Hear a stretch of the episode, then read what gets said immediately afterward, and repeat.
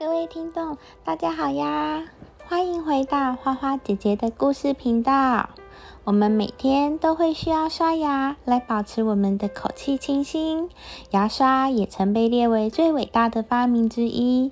你们知道这么重要的牙刷到底是谁发明的呢？在尚未发明牙刷之前，人们是怎么来保持口腔健康的呢？今天花花姐姐就要来说说牙刷的发明故事。二零零三年一月，根据勒梅尔森。麻省理工发明指数，牙刷获选为美国人生活不可或缺的发明第一位，击败了汽车、个人电脑、手提电话和微波炉。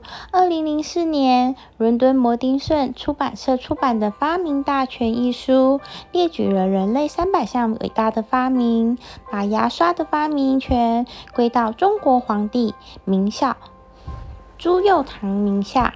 美国牙医学会和美国牙科博物馆等资料也显示，世界上第一把牙刷也归于是中国皇帝明孝宗朱佑樘于一四九八年发明的。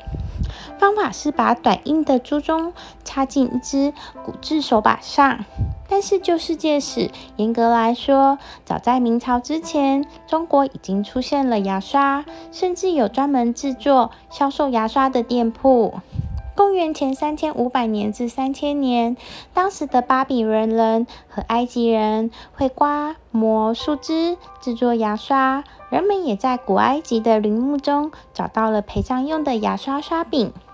西方传统清洁牙齿的方法是用一块碎布揉刷牙齿，此方法至少于古罗马时代已经存在。古希腊和罗马时代人用动物骨灰做牙粉清洁口腔，还有些原始部落用木炭、盐水、细沙、树枝来清理牙齿。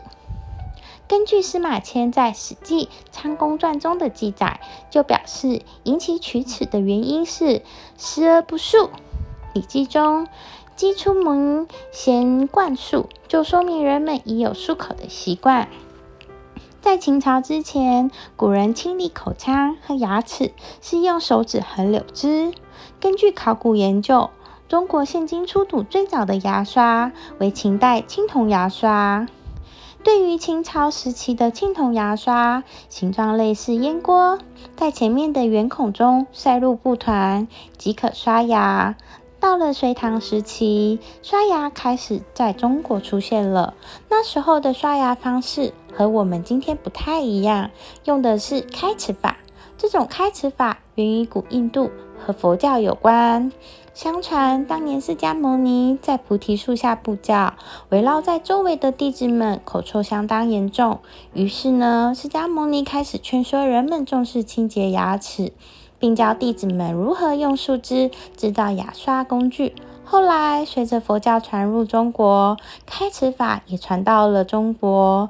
唐朝医书《外台秘要》记载具体的这种开齿法：每朝杨柳枝，咬头软，点取药开齿，香而关节。意思是说，将杨柳枝的一头让牙齿咬软了，再沾上少许的药粉，用来刷牙。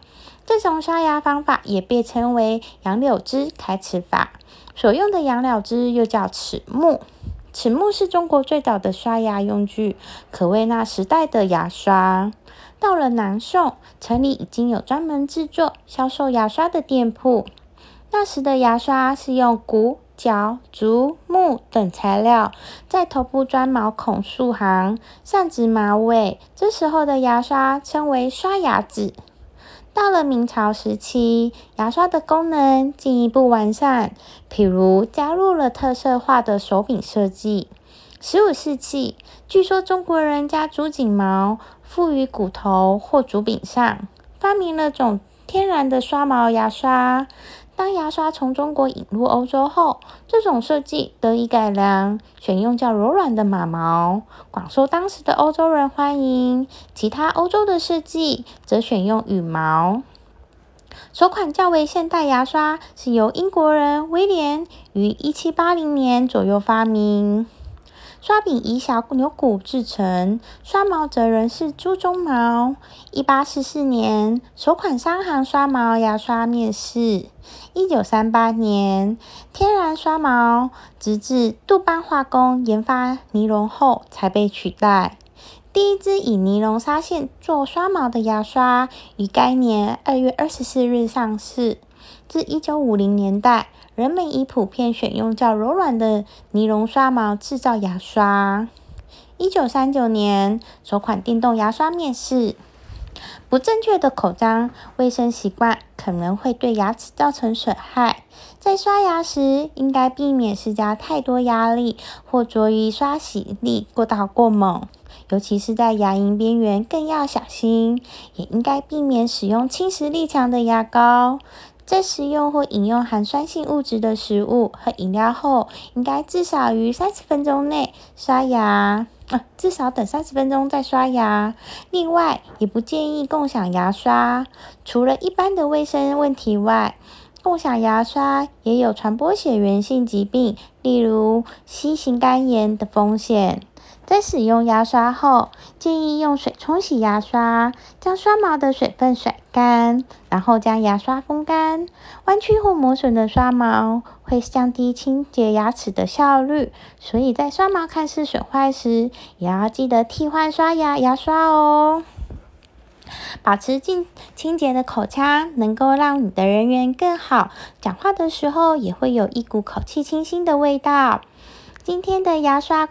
发明故事就先说到这里了，我们下次见，拜拜。